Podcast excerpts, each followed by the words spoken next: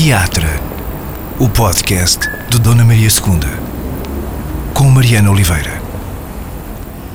Vou começar com uma leitura muito rápida. Primeiro ato, em casa dos Prozorov. Sala de estar com colunas, para lá das quais se vê um salão. É meio-dia, lá fora está sol, bom tempo. No salão estão a pôr a mesa para o almoço. Olga tem um vestido azul de uniforme de professora de liceu feminino, passa o tempo a corrigir os cadernos das alunas, de pé e a caminhar. Masha, com um vestido preto, o chapéu sobre os joelhos, está sentada a ler um livro.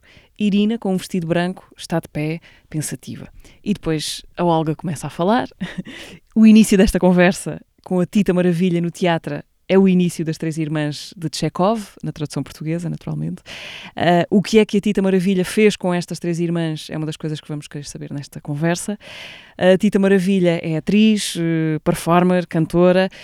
Venceu a quinta edição da Bolsa Amélia Rei Colasso justamente com uma proposta de um, apropriação das Três Irmãs. O espetáculo estreia-se agora em breve, em maio, em Montemoro Novo. Vai depois ser apresentado uh, no Teatro Sá da Bandeira, em Santarém, na Odisseia Nacional do Teatro Nacional Dona Maria II. Tita, olá, obrigada por vires uh, ao teatro. Começo, se calhar, por aqui por te perguntar quando é que tu conheceste as irmãs Olga, Masha e Irina? Uh, como é que se dá o teu encontro com esta gente criada por Chekhov? Alô, obrigado pelo convite. Olá, Malta. Olá, pessoal. Pronto, sobre essas primeiras portas, né? As janelas que vão se abrindo para ver outros horizontes. O teatro, ele é uma porta importante para mim, né? Estudei teatro, começo a minha trajetória. Primeira grande descoberta foi ainda em adolescente, na, prim... na minha primeira imigração para Portugal, quando eu vim ter com a minha mãe que trabalhou 12 anos em Portugal. E ali perto do trabalho dela descobri que tinha a escola profissional de teatro de Cascais. Isso é uma coisa que as pessoas vão descobrindo aos poucos quando eu vou trago meu a minha primeira fase em Portugal, onde as pessoas nem percebiam que eu era brasileira.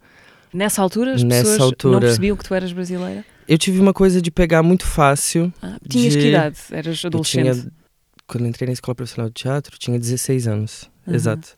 E apanhaste muito rapidamente muito a rápido. música? A musicalidade, não sei porquê, daí, inclusive essa segunda fase da migração foi quando eu entendi, não, pera, calma. É, sou brasileira, não preciso. Ah, como é que vai ser fazer teatro de novo? Mas pronto, agora depois já muito mais embebida na performance, né? Só para nos situarmos, esta segunda imigração uh, é por volta aqui há três anos, mais há ou menos? Quatro anos há quatro anos. em Portugal. Ou seja, tem uma somatória agora de oito anos em Portugal, que é quase um terço da minha vida. Hum.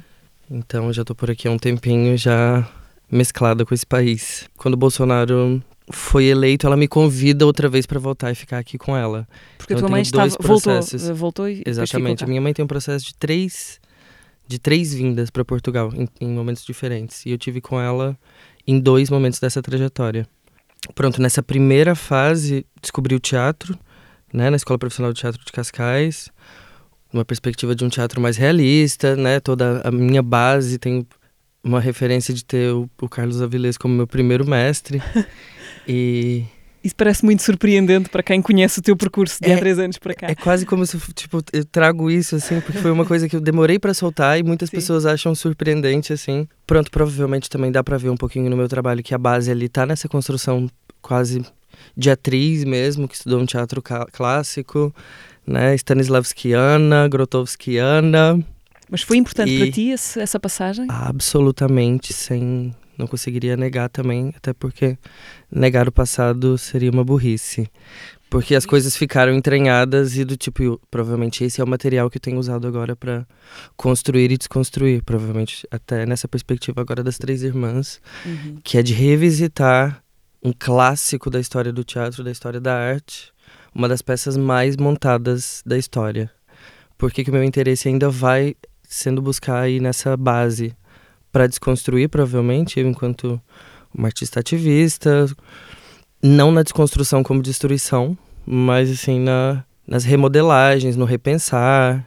É isso, tipo, Escola Profissional de Teatro de Cascais, depois quando vou pro Brasil e faço a minha graduação em artes cênicas. Então a minha o teatro ele realmente ele é a minha base, né? Tipo, onde eu realmente parei para me debruçar nos livros e na colocar meu corpo dentro dessa história. Nessa altura, quando, quando vais para a escola de, de teatro de Cascais, Porquê é que acontece esse interesse? Já, já, já, já o tinhas em ti? É uma surpresa, de repente está ali uma escola de teatro, então vais experimentar Uhum. um pouco sem saber o que é que, sem saber o que esperar, ou já tinhas alguma Uhum. ideia sobre o que é que o, que- o que era o teatro e o que era isso de fazer teatro? Pronto, nesse primeiro movimento da adolescência onde a gente tá procurando, né? Tipo, pra onde é que eu vou, Sim. né? O que é que eu vou ser? O que que eu vou ser? Né? Tipo, ai, sempre respondendo, ah, quero ser dentista. Quando me perguntavam. Era a tua resposta? É, mas assim, tão longe, tão longe, mas assim, aquela sensação do. Tenho organizado meu pensamento muito no lugar de como foram as portas da, da descoberta, né? Acho que a primeira coisa que eu descubro é quando, sei lá, me lembro muito dessa coisa de estar no, no supermercado e perguntar, mãe, somos pobres? Ela fala, sim, somos pobres.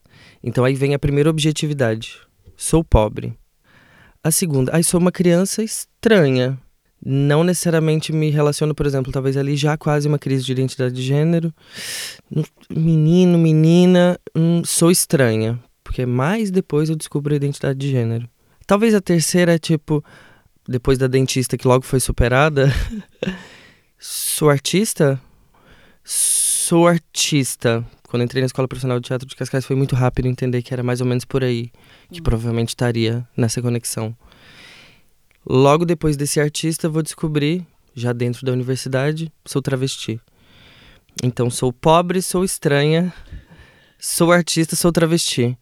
E aí depois vem a, a grande palavrinha que junta tudo, sou performer. Trabalho com performance, né? Estudando, fui percebendo que do tipo do mesmo jeito que a estranha, a pobre e a travesti funcionavam muito mais dentro da performance, enquanto uma linguagem mais aberta e com as fronteiras um pouco mais borradas. Hum. Então, numa lista de subjetividades um pouco mais objetivas, esse foi o caminho para chegar até aqui. Deixa-me perceber se esse caminho de, de estranheza ou de várias. eh, de perceberes essas várias estranhezas ou várias, eh, várias identidades, eh, foi um caminho de, de- de sofrimento também ou de, enfim, de uma descoberta mais ou menos mais ou menos pacífica, enfim, tão pacífica Uhum. quanto, quanto pode ser Uhum. um processo de, de- de- de descoberta de uma identidade. E fico pensando que, hum, pronto, não é fácil, não foi fácil chegar até aqui, mas também não foi absolutamente impossível. Sim. E eu acho que cada pessoa ela vai ter que seguir a sua trajetória hum, tentando sobreviver e tentando ser feliz. Ser feliz é mistério. Por exemplo, né? Sou pobre, o que, que eu posso fazer? Ai, vou lutar pra ir atrás desse prejuízo. sou estranha, sou travesti, vou usar isso a meu favor. Trabalho com performance, né? Tipo, de alguma forma também uma linguagem marginalizada, de alguma forma, com, com uma ideia muito específica do que é, né? Tipo, ah, radical, ela é radical, ela é estranha, pronto, vem pra cá. A ideia quase que dos pejorativos tomando força, eu sinto que a minha trajetória vai ser um pouco nesse sentido, do tipo, de alguma forma o meu, a minha, hum, ai, como fala isso? A expressão que me que me ocorre co- quando estavas a falar é o, eh, o- aquele fazer das fraquezas força. Exatamente. Fazer daquilo que, que usam para te diminuir ou para te fazer sentir de diferente, fazer disso a tua grande força. Eu lembro de uma frase que foi importante para mim na universidade com uma professora que foi a Simone Reis, que para mim é uma das bases de, de teatro performativo No Brasil. no Brasil, que é a ideia de transformar o tabu em totem. Do tipo, hum, pronto, é isso que eu tenho, o teatro também ele tem muito isso, né? Tipo, ai, vamos usar o que você tem agora, tá cansada? Vamos trabalhar com isso. Não tem como esperar uma perspectiva e criar, esperar tá bem, esperar que o mundo melhore. Provavelmente a minha trajetória, do tipo assim, meu pensamento também. E a minha força na arte tem a ver com isso, com trabalhar com o que tem e localizando num processo de um novo realismo, né? Tipo, de pensar, por exemplo, essa coisa do realismo europeu. Voltando às três irmãs que andam por aqui a, pa- andam por aqui a pairar desde o início da conversa, quando chega o momento, e não sei se pensaste nesse projeto especificamente para candidatar à Bolsa, ou se já tinhas a ideia de fazer isto de qualquer forma, mas quando decides lançar-te nesta tua, de certa forma, primeira criação que tu diriges, eh, não em nome próprio, mas enfim, em que tu és, eh, em que tu diriges outras Uhum. pessoas, Porquê as três irmãs? Porquê pegar nesse texto, como disseste há pouco, cheio de, de passado, cheio de, de tradição? O que é que viste nele? Que margem viste nele para tu fazeres a, Uhum. tua, a tua parte? Importante ressaltar que, pronto, já trabalho na área há muito tempo, mas assim, é, quando eu vim para Portugal no- né, há quatro anos atrás, eu faço essa transição de um ainda enquanto estudante, finalizando a minha graduação e já trabalhando com outras pessoas, mas quando eu venho para Portugal, eu realmente inicio esse a partir de um desejo de trabalhar só com isso. Eu ainda fiz uma transição trabalhando na restauração. Com isso, teatro. Com isso, teatro, performance, performance né? Tá nesse momento também projeto musical, então assim, um pouco de tudo, faço X tudo, híbrida 7 mil. desejo de trabalhar só com isso. Fiz mil coisas, e tipo o quê? Restauração? Fiz restauração, aí cheguei muito focada em entender como é que se. Focada no coffee paste, foi a primeira dica que eu tive em Portugal. e aí mandei mil projetos, ainda sem saber muito qual seria o caminho. Sim. O primeiro projeto que eu escrevi foi o Tripas Coração Espetáculo em Dois Atos, que tive o apoio do Self Mistake. E também foi aprovada no, no, no Alcântara. E aí a coisa começou a desenvolver mas ainda dentro ali de uma perspectiva onde eu estou criando a, a, minha identidade, né? Essa transição de trabalhar profissionalmente até o momento que eu entendo que, ok, consigo a partir de vários trabalhos, trabalhei com várias criadoras, um, em projetos de outras pessoas e também fui desenvolvendo ali aos poucos a minha a minha história com tripas coração e com projetos individuais que nesse momento tenho assino três performances, né? Que é o Tita no País das Maravilhas, uhum. é, o exercício para performances medíocres e ano passado, a partir do meu processo de curadoria enquanto artista no bairro, é, na Rua das Gaivotas, eu criei o Exercício para um Teatro Pobre ou Carta para Grotowski. Então estou assinando, estou aí nessa, nesses três trabalhos. Pronto, e de alguma forma, quando sai a bolsa, numa comunicação com, com a gata que agora me ajuda na produção, que é a Maria Tsukamoto, eu já tinha essa ideia, e vou ser bem sincera aqui no podcast, né? Tipo assim, nas leituras obrigatórias da universidade, eu dei uma passadinha pelo Chekhov, pela Gaivota, pelo Tilvânia, pelo Cerejal e pelas Três Irmãs. Acho as Três Irmãs a mais chata de todas. Achavas, na altura, ficaste com essa Fiquei ideia? com essa sensação que, do tipo assim, enquanto leitura obrigatória, li, li e passei. Mas pronto, Sim. compreendi. Eu mergulhei muito mais no Cerejal e adoro a Gaivota. Se fosse um convite, por exemplo, Tita, a gaivota tem pano para manga para sempre, ainda por cima na, na, na, ideia de que eu adoro trabalhar a metalinguagem, a peça naturalmente mais divertida. Hum. As Três Irmãs, ficou ali para mim essa ideia do... Pronto, que nem... Eu tenho outras também, do tipo assim... Imagina, te faço essa piada dentro do Performance Medíocres, no qual as pessoas gostaram muito ano passado, que eu tenho uma cena inspirada em Macbeth. Na cena da Lady Macbeth, tirando o sangue das mãos. Então, assim, é... Por exemplo, montaria Macbeth. Hum. Pronto, assumindo aqui que tem um interesse nos clássicos, né? Um Romeu e Julieta, por que não? né? E aí, pronto, as três irmãs vêm super nesse lugar de um clássico. Só que, pronto, depois do caminho da performance, o meu interesse aqui, ele é muito mais nesse momento em que, pronto, a performer se junta com a travesti. Eu tenho de alguma. Não tenho o que, mas tenho feito, né, essa conexão de me colocar enquanto uma artista ativista, artivista. Hum. Então, meu interesse ele está muito mais em interagir nesse lugar onde a, a arte deveria estar tá roçando mais com os direitos humanos, né? Então, repensando os lugares. Então, por exemplo, quando eu pego as três irmãs, é porque ela me interessa enquanto base para poder seguir e pensar a coisa do jeito que eu já tenho construído, uhum. sem ter medo de. Sinto que as pessoas um pouco imaginam que eu tô difamando o Chekhov, enquanto na verdade eu tenho ele comigo. Tô pedindo licença para reatualizar essa obra e acho que ele vai curtir.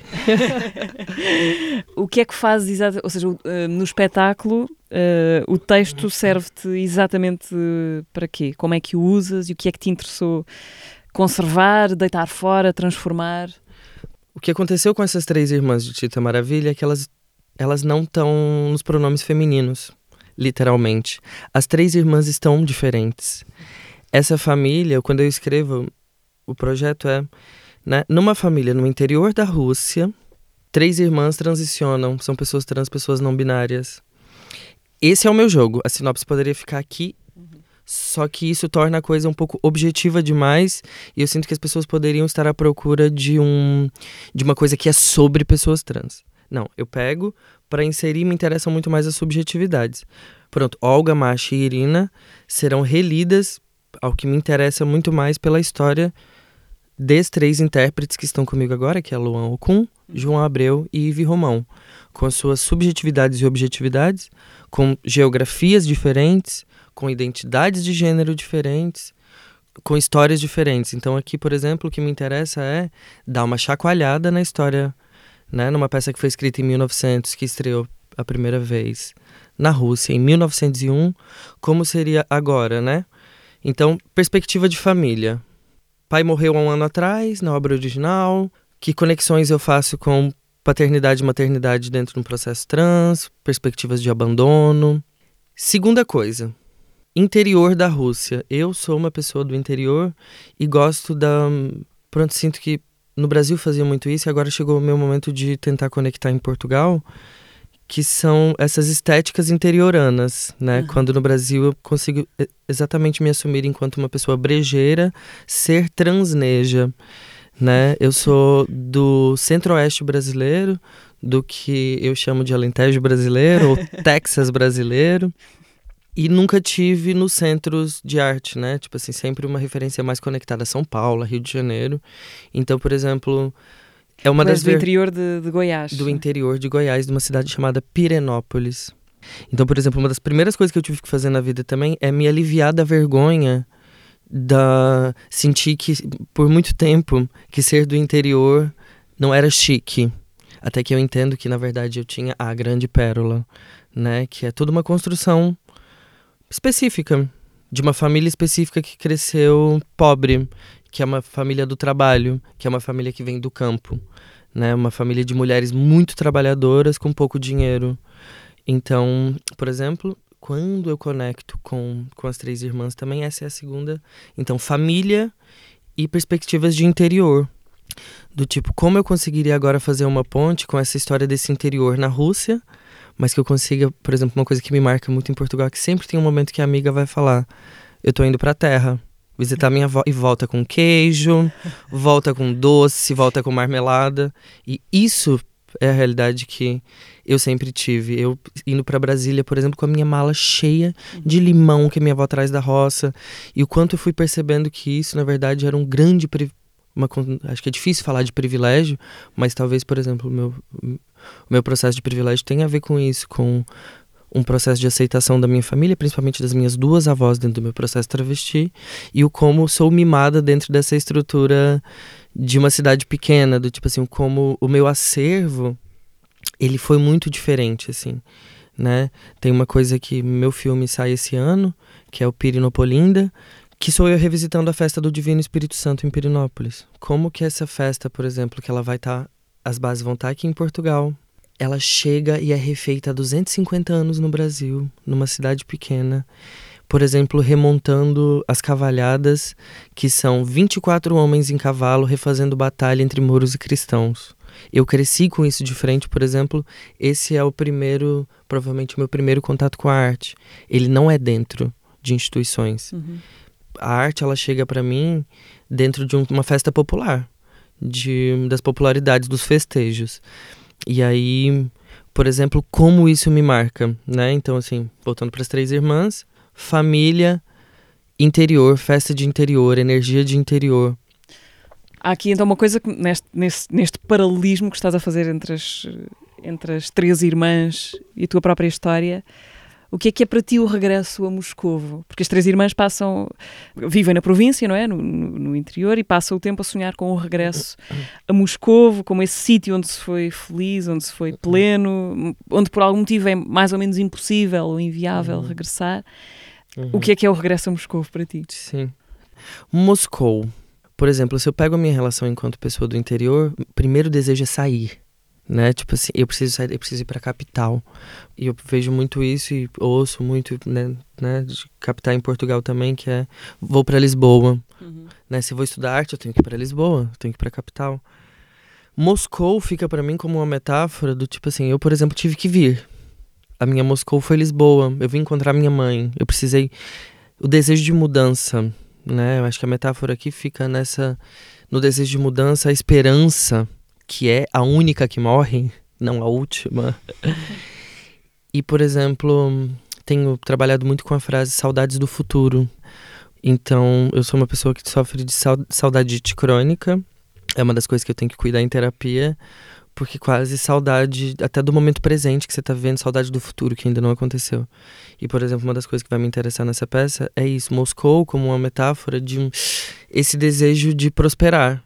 Para elas tem a ver com voltar, porque elas já moraram em Moscou, né? Uhum. Agora voltaram. Então elas têm essa lembrança do como foi. Saudade. Como lidar com essa saudade, mesmo sabendo que às vezes a vida ela vai te prender e vai te falar, não, fica aqui e, por exemplo, eu vou ser uma pessoa. Não sei nem falar muito bem sobre isso, mas, assim, estando em Portugal, como, por exemplo, as minhas referências e, e a minha vida já foi moldada por esse fluxo de imigração. Eu não quero deixar que a geografia me marque ao ponto de me determinar.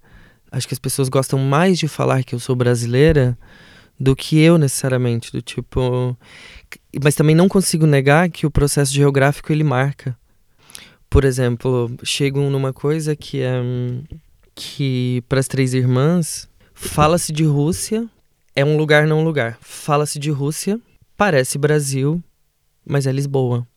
Então é nessa perspectiva que eu tô trabalhando.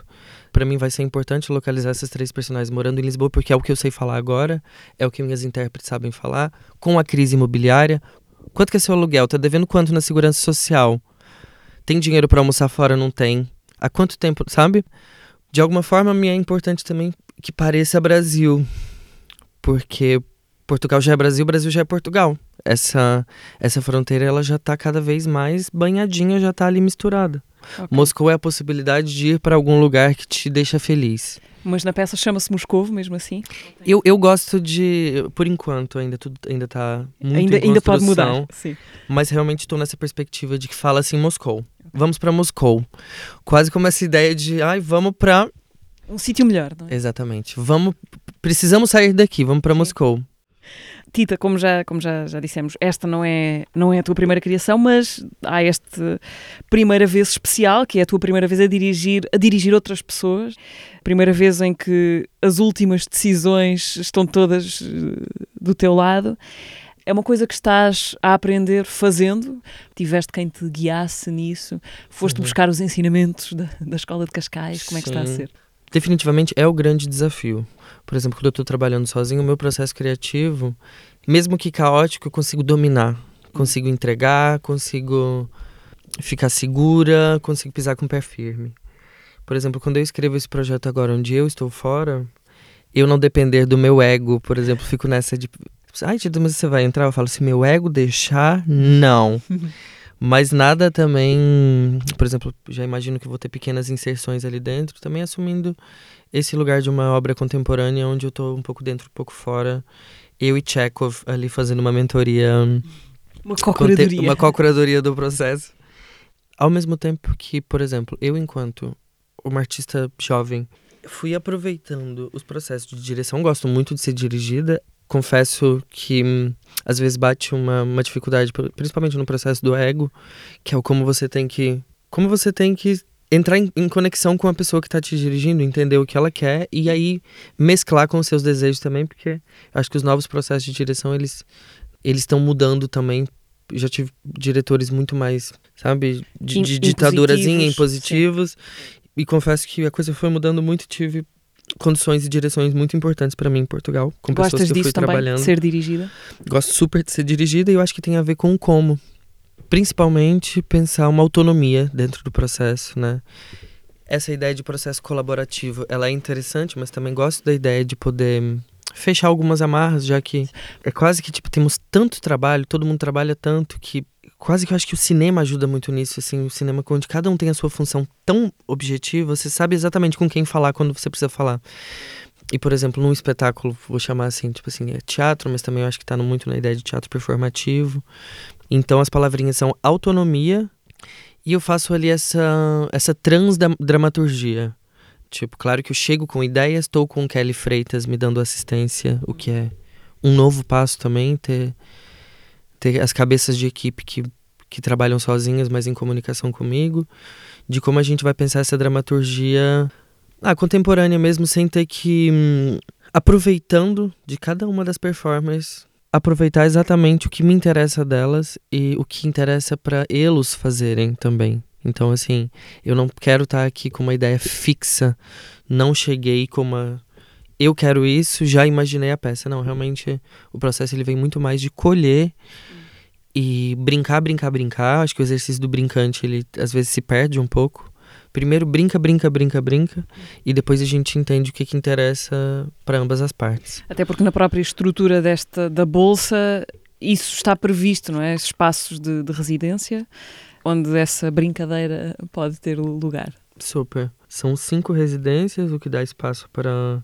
Do mesmo jeito que também é pouco tempo. Então, é, também é bom ter que prazo, o tamanho, é? exatamente. Senão... Eu só trabalho com deadline, assim, não tem nem como. Uh, Deixa-me só fazer aqui um contexto rápido. A Bolsa Amélia Rei Colasso é uma distinção anual que apoia artistas e companhias emergentes na criação de um projeto que se candidata à apreciação de um júri e depois o projeto vencedor, neste, neste, neste caso o teu, este ano, recebe um prémio em dinheiro e a possibilidade de fazer essas residências artísticas, apoiadas pelos quatro parceiros que atribuem a bolsa, o Dona Maria II, a Oficina de Guimarães, o Espaço do Tempo em Montemor e também o Teatro Viriato uh, de Viseu. Como é que foi a notícia, receber a notícia de que tinhas ganho?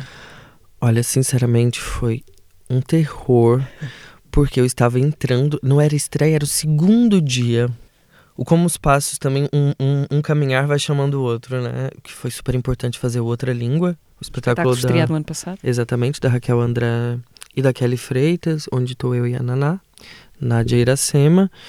Então, eu entrando no Teatro Nacional pela primeira vez, assim, pronto, já tinha feito os ensaios tal, mas assim, essa sensação de fazer uma peça no Nacional, que tem o peso que tem, eu na porta, fumando meu cigarrinho, recebo essa ligação que foi: Ah, obrigada por ter participado. Já. Putz, não fui aprovada. Mais uma vez. Você é a vencedora. Eu falei: Olha, que momento errado. Daqui uma hora eu tô fazendo espetáculo, vou ficar super nervosa. Porque assim, a coisa de concentrar no outro, mas com a cabeça ali, tipo, ok, aconteceu. E depois o choque também foi só depois, tipo assim, gata, plantou Agora vai colher, filha. Você tem muito, como diz a, como diz o próprio, a própria peça do Chekhov, tem que trabalhar. E daí também começa a vir aos poucos o como, o, o como se fazem as demandas para botar um espetáculo em pé. Eu já sei o que significa, mas sempre numa perspectiva um pouquinho menor. Nunca tive uma equipe tão grande e provavelmente aqui o grande desafio é, né, num processo mais abrangente também, não passar por cima do calo de ninguém todo mundo trabalha só, né, só o montão. Então, do tipo, como fazer isso de uma forma diferente também, entendendo o mundo cruel que a gente vive, os processos financeiros que são decadentes, né, os apoios que são dificílimos, mas pronto, entender isso como uma oportunidade realmente do tipo uma perspectiva financeira, isso foi super importante para mim, ter um pouquinho mais de dinheiro, sem dinheiro não se faz, infelizmente, ponto final. Então, num processo financeiro e num, e num processo de apoio técnico também. Então, finalmente, por exemplo, o meu, o meu início ele é sempre nos espaços mais undergrounds, assim, no qual me orgulho. Mas também é isso, de tipo, ter uma assistência de equipe, de, de logística, isso muda tudo, né? Sim. Por um processo de instrumentalização da, das estéticas marginais, assim, né? De realmente termos espaço digno para criar. Então, isso realmente nisso a bolsa ela ela marca uma, uma virada da minha trajetória na arte. Hum. Isso é uma coisa interessante que, que eu gostava de te perguntar, porque és uma artista que de certa maneira vem dos espaços da margem ou mais underground, como, como lhe chamaste, mas que agora está também, ou vai estando, já tinhas estado com a outra língua, nos espaços mais institucionais que existem, não é? Uhum. Uh, o Teatro Nacional da Ana Maria II, desde uhum. logo. Isso muda o quê na tua maneira de, de encarar o, o trabalho? Muda alguma coisa? Converso muito, muito com isso, muito sobre isso com minha parceira hum, de vida e arte, né? Minha parceira de tripas coração, que é a cigarra. O como, por exemplo, pra gente é importante é isso. É, pronto, as palavrinhas são monetarização e instrumentalização.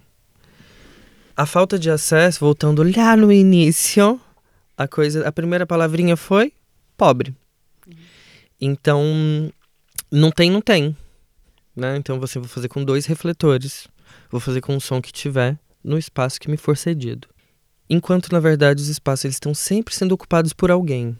Então, por exemplo, percebendo que a história da arte ela desfavorece certos corpos e identidades, mesmo que nos espaços de margem, a linguagem ela se mantém marginal. Eu não tenho interesse em organizar e minimalizar, né? Do, por exemplo, pensando aí, tipo, também não quero ser, como é que eu vou usar essa palavra? Não quero ser assim objetiva de dizer que, por exemplo, todos os espaços de arte são higienizados, mas acho que a gente já parte, a gente consegue ter esse olhar de de que, por exemplo, os espaços mais severos, os espaços mais antigos, eles têm um processo de higienização. Sim. Então, por exemplo, como manter a minha manter essa linguagem, mas monetarizando e instrumentalizando. E aí eu acho que essa é a grande diferença e, por exemplo, talvez aqui vem o meu principal ativismo dentro de Tripas Coração. Então, assim, organizando, acabei de voltar, fiz a minha primeira venda de trabalho. Semana passada estava em Hamburgo, no Camp Nagel, apresentei o meu meu solo exercício para performances medíocres. O como foi importante, meu grande desafio foi comandar uma equipe hum, técnica em inglês com o meu bad English. Mas como foi importante, por exemplo, entender, sempre com esse peso de ah, ah, ah, o que que eu tenho acesso? Que que, posso, posso ficar com esse? Não. Mandei o meu rider, quando eu chego ele está montado o me diminuir dentro do processo, ele é um processo que, por exemplo, eu pego como resquícios de um processo de colonização, do tipo ficar com o que me sobra, né? Tipo, eu sou sempre ali a rapinha do tacho. Eu não sei se isso funciona aqui. Sim, sim, sim. Desde o início, sempre ficando com a rapinha do tacho, né? Tipo, e tá, ah, tá tudo bem, eu fico com o que sobra. Então agora a grande mudança é, mesmo que a minha estética seja, seja marginal, eu preciso exatamente disso, disso e disso, aqui, aqui, aqui. Então como comandar e como fazer esse desenho, que é o desenho comum, Sim. que to todas fazem numa perspectiva de criação, né? Digo isso um aprendizado, eu comigo mesma, de, por exemplo, como que eu vou organizando na minha cabeça essa, essa, essa passagem das necessidades tanto as básicas, né? Por exemplo, pensar de, desde um, dentro do processo trans como dentro de um processo de criação em arte, das coisas que eu preciso ter.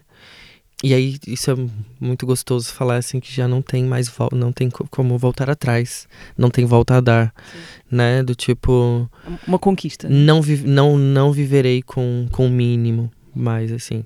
As Três Irmãs foram o teu segundo encontro com o Dona Maria II. O teu primeiro foi, já falaste dele aqui, foi um encontro para falar dos desencontros que se dão dentro da mesma língua. Uh, estou a falar de um espetáculo chamado Outra Língua, que estreou no ano passado, 2022, mas que na verdade anda por aí a circular, agora, neste momento em que falamos, integrado na rede Eunice AGAs. Uh, ah, um espetáculo criado com a Kelly Freitas, a Raquel André e a Nadir Sema. Esta língua que anda agora a circular. Uh, é a mesma ou é já outra em relação ao espetáculo que estreou no ano passado? Ah, eu acho que tudo está em movimento de água, fogo e trovão. Nunca será como dantes e o futuro nos aguarda. Mas assim, primeiro que a proposta do Odisseia, né? Ela é super interessante. Fiquei muito aqui por Lisboa, Lisboa-Porto, conheci, conheci os Açores, isso com, com os trabalhos variados que tenho, né?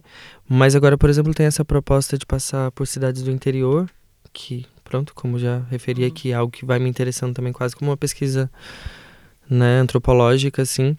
Estou só a pensar para alguém que uh, do interior do Brasil pensar no interior de Portugal é uma coisa meio quase ridícula, não é? Porque sim, são interiores o interior ainda... aqui, sim, a escala é, é, é muito Pronto, outra. Vai né? pela escala do país vai só diminuindo, né? Sim. Mas ao mesmo tempo tem uma coisa que acontece em Portugal pelos lugares que eu fui passando, pelas residências e que doideira pensar que mesmo pensando nesse tamanho geográfico pequenininho, a coisa muda tanto de um, de um lugar para o outro. Sotaque, né, as relações culturais, de como se pensa. Então, assim, que desafio vai ser isso? Por exemplo, passar, se eu não estou enganada, vamos para Pombal, Torres Novas e Estarreja. E a proposta que a gente tem para outra língua dessa vez, por exemplo, ali a gente estava no Teatro Nacional, pegamos públicos muito diversos, que foi assim surpreendente. Pronto, agora a nossa proposta para essas três cidades dentro do Odisseia é a gente faz às 10 da manhã, 10, 10 e meia, espetáculo para adolescentes e à noite para o público geral. Então, assim, me interessa entender, por exemplo, como é que está sendo pensado esses adolescentes aí pelo, pelo, pelo meio do país. Foi ótimo, estarei de volta no Nacional assim que os convites chegarem. Mas também como é importante a gente sair por aí e desvendar, desmembrar um pouquinho mais pela base, né? Esse espetáculo, ele foi criado muito na ideia de, por exemplo, quase nessa ideia de ir borrando as nossas geografias, de pensar de onde você vem para onde você vai, por que, que a gente se encontra aqui. No fundo, somos, a equipe é super grande, mas são cinco mulheres que falam. Será que o grande questionamento é, e aí? Antígonas, é falamos uhum. a mesma língua? Vou quase fazer um paralelo agora com as três irmãs, mas do tipo assim, pensando outra língua, e as Três Irmãs nos interessa, nos dois projetos, é celebrar, celebrar a diferença. Muito mais do que, de alguma forma, ficar tentando dizer, não, é só um. Eu, sendo do Brasil, tendo falando aqui, com essa voz, com esse. Não vou nem chamar de sotaque agora, porque me parece. Me faz jogar que é. Que há uma forma certa Exatamente. e sotaque é a variação. Eu, crescendo no Brasil, dentro de uma ingenuidade, nem vou dizer que eu acho que é mais dentro de uma ingenuidade e o processo de colonização como ainda sangra. Eu sempre ouvi essa coisa de, ah, lá em, lá em Portugal é que se fala correto, a gente no Brasil fala tudo errado. E aí, por exemplo, o processo de desconstrução disso, ele foi cruel para mim. De chegar aqui, por exemplo, é isso, na minha primeira vinda, pode ter sido intuitivo, mas pode ter sido um processo de, de tentar me inserir. Sim. Onde, de repente, eu tava a falar português, tinha com essa minha cara, tipo assim, tem um cara, né? Fico ali. De onde essa garota é? Estranha ali, já jovem queer, estranha no canto da escola a falar português. Então as pessoas não percebiam. Português de Cascais, Português de Cascais. Desculpem, assim, tô fazendo aqui essas brincadeirinhas. Faço uma brincadeira no outra língua que é. Ai, tem o Alto da Barca do Inferno decorado até hoje. Quem é que tem o Alto da Barca do Inferno decorado? Né? A barca. Ainda com português recortado com, com seu tempo. A barca, a barca, olá, que temos gentil maré. Ficou para sempre, mesmo sem eu necessariamente entender cada palavra que estava ali. Enfim, por exemplo, provavelmente agora me interessa muito mais pensar que são várias as línguas. Eu fiquei com um desafio ali, foi uma proposta que eu fiz no nosso processo de trabalho. Foi, gente, peraí, e se eu fosse a língua portuguesa? Ela falou, ah, então traz, traz uma cena. E é, né, além de várias complexidades e, que a peça tem, eu protagonizo essa minha cena, que é a cena da língua portuguesa, onde eu mesclo algumas das minhas referências enquanto pessoa trans. Por exemplo, e se a língua chegasse no programa de televisão e assumisse: Oi, eu me identifico enquanto uma língua não binária. Né? O que seria uma. Não binária? Não binária? Não, calma citando aqui uma, uma, uma, parte do texto, né? Uma língua não binária nada mais é do que uma língua que não se identifica com a sua gramática designada pelo nascimento. Né? Que no meu caso é uma, é uma gramática binária, portuguesa, o ó. É só uma língua que quer viver outras possibilidades que não estavam prescritas na norma. Opa, eu consegui fazer uma transcrição do que é uma identidade de gênero, que também é uma coisa que confunde com numa perspectiva de linguagem, assim, tipo assim, por exemplo, quando fala gênero, coisa da esquerda. Mas pera, gente, gênero literário. Hum. Né? Tipo assim, como por exemplo, só da gente estar tá usando essa a palavra gênero para trazer para as identidades de gênero, hum. né? Tipo, o como isso já assusta. E, por exemplo, foi muito importante esse processo dentro do outra língua, onde cada uma vai trazendo as suas importante falar que somos todas mulheres, então um protagonismo, né, por esse pensamento da mulheridade pensante na frente, de que estamos aptas para pensar sobre tudo e mais uma vez o fluxo da história nos desprotagonizou, então mulheres muito fortes, cada uma com suas geografias. Pronto, meu contributo ali dentro tá quase dentro dessa coisa de um pensamento. Acho que uma das minhas palavrinhas também que conecta tudo é humor. Uhum. Então também trouxe isso para outra língua um processo que ele seja o aprendizado menos duro. Que eu acho que essa ideia de conhecimento e de aprendizado ela sempre ficou meio engessada, assim, como é que pode ser um pouco mais delirante, né? Como que você pode aprender de diversas formas. Eu acho que, por exemplo, outra língua é um espetáculo que ele consegue chegar nessas coisas que, por exemplo, provavelmente não quero também colocar isso literalmente assim, mas que às vezes é a primeira vez desse público ouvindo e pensando sobre essas questões sobre a língua. Do mesmo jeito que consigo colocar também que às vezes é, nas Três Irmãs seremos um primeiro elenco trans que a pessoa vai assistir. Sim. A primeira vez que essa pessoa tá assistindo um espetáculo dirigido por uma travesti.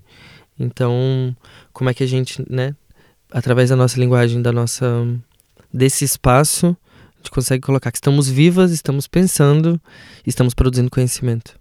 O humor serve-te para faz o quê por ti? Torna as coisas mais leves? O humor me ajuda a me salvar de mim mesma. Se eu começo a me levar muito a sério, eu vou levar essas dores, elas vão me enlouquecer e os processos de depressão estão todos aí. Eu confesso que, por exemplo, já é um desejo desde o Brasil, naturalmente, engraçadinha. Mas confesso, por exemplo, eu escrevi isso na sinopse, que é um, o meu desejo de interagir nas artes performativas portuguesas através do humor. Eu falo de um humor pela cicatriz, de conseguir olhar para minha cicatriz e entender como uma história boa que pode ser contada e não guardar ela para mim, porque eu não vou realmente uma certeza que eu tenho é que eu não vou trabalhar a partir das mazelas, que é uma perspectiva que eu acho que acontece muito e também é um, é um, é um jeito recorrente, porque é um jeito que nos cabe. No início do meu processo, eu ficava muito louca para gritar minhas dores. Tipo assim, eu tô sofrendo, eu tenho medo de não ser amada, é, eu sou pobre, por favor, me ouçam. E aí, pronto, é um processo muito mais meu, de terapia mesmo pessoal e, e coletiva com as pessoas, com outras artistas que eu me comunico, de pensar que, por exemplo, o humor, talvez eu consiga ser essa pessoa que trabalhando a partir da cicatriz, o humor, ele vai me salvar de mim mesma, para que eu consiga interagir e do tipo repensar essa estrutura com menos seriedade. Não acho que é generalizado, mas eu acho que, por exemplo, as artes performativas em Portugal ainda tem um lugar muito, muito sério. Hum. Pronto, gosto, vou, me emociono. Acho que tem, não existe regra para se emocionar. Mas, assim, já tá escrito no fluxo da história também que o humor. Putz, uma boa risada, ela te alivia traumas. Tenho esse projeto que ainda não foi desenvolvido, que é o Stand Up Tragedy. O Stand Up Tragedy vem nessa ideia de. O como pensar a história do meu fracasso como uma possibilidade para rir de mim mesma. E aí vão vindo outros termos que vão ser importantes para mim, que é assim, fracasso. Hum. Pode ser absolutamente pedagógico. O lugar de falha. Se toda vez que eu senti que eu errei comigo, eu tenho, eu sei disso porque eu tô te falando aqui, tô sentindo a sensação tipo, ah, falei merda. Se eu ficar com isso guardado para mim, vai me doer e vai me machucar por muito tempo. Então, os processos de, suav de suavizar isso dentro do seu processo, isso é absolutamente individual. Então, por exemplo, colocar essa ideia de lugar de falha muito mais na prontidão. Por exemplo, é, esse lugar do brincante, ele me interessa mais. Não existe erro no jogo teatral. Não existe erro na performance. E aí as minhas palavras-chave para pensar em o meu futuro, de como eu vou pensar as minhas pedagogias agora, é humor, cicatrizes, humor e cicatrizes. Eu acho que vai vai muito nessa ideia. E cicatriz tem a ver com isso, do tipo assim, por exemplo, né? Como eu consigo recontar a história da minha vida para que eu consiga suavizar isso para mim. Eu não vou dizer assim, olha, a arte, ela é hum, terapêutica. Acho que a arte pode ser também uma sofrência. Ai, a arte vai me salvar. Sim. Olha, eu não, eu sinceramente tô mais aqui um pouquinho mais derrotista. Primeiro você se salva, né? Você morreria citando Divine no Pink Flamingos, né? Tipo, ou é no Female Trouble. Ah, você, você morreria pela arte apontando a arma na, na, na cara da, da plateia. Vocês morreriam por mim? Não. Aí eu uso isso em tripas Não, eu não morreria pela arte e eu não morreria por nenhuma de vocês. Tipo assim, eu tô tentando me salvar aqui, pelo amor de Deus. Uh, Tita, fazer das tripas coração é uma expressão muito usada no Brasil, ou não? Super. E percebo que em Porto foi uma das nossas lógicas no início, tipo assim, para Portugal a mesma coisa. É que parece daquelas coisas que, que de repente vai ser muito localizada e não se, mas aparentemente uhum. usamos dos dois lados do Sim. oceano. Até porque provavelmente tem a ver com a nossa história, né? Uhum. Tipo, são países que fizeram das tripas coração. Assim. Pergunto-te isto, obviamente, para falar do projeto musical que tens com a Cigarra, a Agatha Barbosa.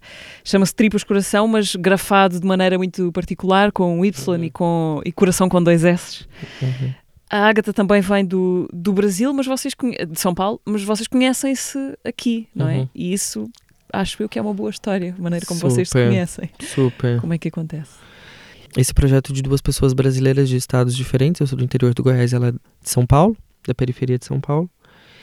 Mas a gente se conhece em Portugal. Logo na minha chegada aqui, a primeira festa que eu fui trabalhar e fui fazer performance, ela toca um remix que ela tem da Linda Quebrada. Eu tiro toda a minha roupa e subo na mesa.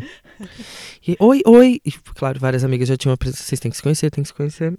E aí, quando eu tive que escrever meu primeiro projeto, engraçado porque agora o nome do nosso álbum é Beleza como Vingança. E lá no início, o primeiro nome que me veio na cabeça era Vingança. Muito natural o nosso encontro. E foi aperfeiçoando. É muito incrível como a gente. Pronto, vai localizando também esse lugar do trabalho como um lugar seguro. Agora somos uma empresa, abrimos a associação. É uma loucura, a gente tem sempre muita coisa para fazer juntas não só burocráticas e práticas, mas como o pensamento que a gente vai gerando, os lugares onde a gente passa. E tem sido muito especial a trajetória. Passamos em lugares muito incríveis, em programações fodásticas. E a gente entende que, de alguma forma, por exemplo, agora estamos aí junto, né? Com uma gama enorme de artistas no momento explosivo da cena da música em Portugal. E aí, quase nesse híbrido do. Somos, apesar de Portugal e do Brasil, mas somos um duas brasileiras que têm um projeto em Portugal. Então agora a gente teve a primeira oportunidade no carnaval de ir para o Brasil, mas então até então a nossa trajetória foi traçada em Portugal, Lisboa, Porto. É, Embora já, já viajaram bastante. E aí começamos o processo de internacionalização. internacionalização. Essa palavra. O que é essa palavra? Fomos para a Suécia, fomos para a Alemanha e fomos para a França e estamos abertas a convites. uh, a cigarra vai entrar aqui também, de forma virtual ou gravada. Piranha, está sempre pertinho, né? Ela tem uma pergunta para te fazer. Oi, Tita, aqui é a cigarra, sua parceira de crime. é, me diz uma coisa, como que você projeta o futuro? Como você se imagina daqui cinco anos? Não precisa ser um futuro tão longe, porque tudo corre tão rápido, né? Há menos tempo que isso, a gente estava começando isso tudo. Então, estou curiosa para saber como é que você está projetando esse futuro dentro de você, diante de tudo que você está construindo agora. É isso, fala sobre um pouco sobre essa trajetória que você está projetando da sua vida pra gente. Abração. O tal futuro de que já tens saudades. Exatamente, estava aqui na cabeça com isso. saudades do futuro. Que doideira é pensar no futuro. Eu tenho sede de futuro, consigo imaginar, eu consigo fazer esse exercício, mas não acho que seja a maioria das pessoas queer, das pessoas trans, principalmente de travestis brasileiras, enfim, e com outros recortes, travestis pretas, mulheres pretas. Pensar o futuro é uma incógnita, é um desafio do tipo, tentarei ser feliz, me vem isso assim, sabe? O futuro ele me foi negado eu já estou próxima do que é colocado como a média comum. Como é que fala isso? Anos de vida? Como é que fala essa conta? A esperança média de vida. Esperança média de vida. Para mulheres travestis no Brasil, já estou quase chegando. Ou seja, estou pronta para morrer. Isso, ó. Bati na madeira. Mas pronto, também nesse lugar de que, de alguma forma, trazendo a ancestralidade que eu trago, de entender que, primeiro, não existe futuro sem passado. Vou aproveitar esse momento para saudar tudo que me veio antes, todas as mulheres da minha família, tudo que me faz base para ser construída enquanto povo, por toda uma ancestralidade indígena, por toda uma, uma ancestralidade negra no Brasil, uma ancestralidade travesti para construir o futuro. Então, assim, o futuro ele está em construção e ele depende de mim agora, uhum. né? Tipo assim, o medo da morte é algo que eu tenho que suavizar agora né? Eu viverei para sempre. Existo desde o princípio e viverei para sempre. Carrego comigo todas. Não sou uma, sou várias. Por exemplo, confesso que meu maior medo é tipo assim. Eu sei que vai estar mesclado com a arte, mas assim, eu como artista boba e brincante, meu Deus do céu, se eu sobreviver 40, mais 40, vou estar trabalhando com performance, saindo Tomara. Mas com mais dignidade, com uma casinha fofa, a palavra é conforto, né? Para corpos dissidentes, o que eu desejo é conforto e para todo povo pobre que possa as palavras são mel e prazer, né? Citando uma música que eu gosto muito da da MC Tá e da Jalu, e que para o povo pobre a vida seja mel e prazer. Então me vejo muito nesse lugar de que eu consiga descansar comigo mesma, que eu consiga descansar na minha cabeça, que eu consiga de alguma forma ser um conforto para as pessoas e que o processo daqui para frente consiga se aliviar e que não seja de trauma e seja de bênção. De alguma forma volto aí, né, sendo uma pessoa mística, jogo para o futuro a possibilidade de tentar ser feliz. Como ser feliz é mistério, eu vou tentar. E aí uma das palavras que eu tenho retrabalhado é vingança. Me vingarei sendo feliz, né? Então Parece uma bela, parece uma bela vingança. é. E aí não sozinha, realmente sei que estarei muito acompanhada. Cigarra, estaremos juntas tomando cerveja e comendo peixe frito aí em breve. E é isso, tentando ser feliz. Tita, quase no final desta conversa, vamos uh, ouvir rapidamente, no minuto, a recapitulação do teatro passado. Conversa com a Raquel Castro. A mim não me interessa tanto a verdade, interessa-me que aquilo reverbere nas pessoas e que as pessoas usem aquilo e, e, se, e se liguem àquilo que, que, estão a ver. Descobri que minha, uma das minhas trisavós era uma latoeira importante e teve uma latoaria que era a latoaria Ferrão e depois encontrei caixas né, no OLX e, e, comprei uma caixa, e, duas aliás. Eu valorizo muito o bem-estar das pessoas e gosto muito de pensar que os meus processos podem ser bons para os outros. Ser enfermeiro e ser enfermeira, não é? Neste caso, é uma até uma constante banho de realidade, não é? Tenho gostado de andar a brincar com o tempo, não é? Olhar para, para trás, olhar para a frente, olhar para o passado, pensar o futuro. Vivi muito tempo da minha vida a querer pertencer a uma coisa um, no fundo, à qual não pertencia. Eu acho que hoje faço teatro porque foi a primeira vez que eu senti que estava com pessoas, foi a primeira vez que eu encontrei os meus pares e, e, e, e me senti pertencente a qualquer coisa. Raquel Castro, no episódio anterior do teatro, que podem recuperar nas plataformas do costume. Uh, rapidamente, Tita, ainda quero levar de ti uma sugestão, qualquer coisa que tu queiras uh, recomendar. Eu pensei em duas coisas, que é assim, trazendo aqui de uma forma leve, mas me colocando enquanto uma artista que vai trazer um processo vida e alma, né? Importante ressaltar que luto por um processo anticolonial, de perceber como essas coisas ainda ficaram em mim. Vou trazer duas reverências que são uma leitura e um filme que me marcam. Assim, aquela, ai, sempre ativista. Meu sonho era trazer assim, ai, gente, vamos assistir um Vou indicar para vocês o filme da Barbie. Mas não. É, não Vamos Matar Agora é uma leitura urgente, uma leitura contemporânea super importante. Ela é fácil e quem não leu, ela é importante principalmente para pessoas portuguesas, mas para pessoas brasileiras também. Vai para todo mundo, mas eu acho que é, né? Não Vamos Matar Agora da J. Mombassa. E o filme RRR, que, pronto, concorreu aos Oscars e chegou até mim, uma amiga me indicou. Eu não sei porquê, mas eu coloquei como o filme, meu filme preferido de todos os tempos. Eu revirava na minha cama com tanta emoção. Assisti uma vez, tenho que assistir agora para ver se vai bater de novo do mesmo jeito. Mas pronto, Bollywood, filme de três horas para quem tem coragem. Sobre amizade e eu acho que é um, um filme super importante para entender no processo anticolonial. Ele vem né, desse processo de, de colonização, de invasão da Inglaterra na Índia. O filme já começa te fazendo sofrer muito, então assim, é importante ver para crer. E aí, pequeno spoiler. Eu sei que vocês não curtem. Se não mas... quiserem, uh, não é, parem, parem agora, parem agora. Pronto, é uma vingança. E aí, realmente, tudo que te faz sofrer, principalmente para mim, o que me doeu ali enquanto um corpo colonizado, é que não sobra nenhum colonizador. E o, quase né, nessa ideia de que o pensamento, o pensamento colonizador, ele precisa morrer. Tita, muito obrigada por teres vindo ao podcast do Dona Maria II. Uh, boa viagem com as três irmãs e boa viagem com a outra língua também e boas viagens para esse futuro, agora ou mais daqui a 40 anos. Obrigada. Muito obrigadinha. Vou só puxando uma coisa que é importante para mim, que é aproveitar esse espaço para agradecer todas as pessoas que estão comigo na equipe. Vou citando nomes. As intérpretes Ive Romão, tem o Luan Ocum, tem o João Abreu, agradeço por estarem comigo. Minha grande amiga era Jaja Rolim, Kelly Freitas como minha assistente de dramaturgia, super importante para mim. Lui Labate fazendo a luz, uma pessoa que tá comigo há muito tempo, talentoso pra caramba. Marine Sigol fazendo a direção de arte, minha parceira eterna. Alex Bazin, Xana Modas me ajudando na assistência com figurino com cenário. Na música, eu vou, eu vou criar.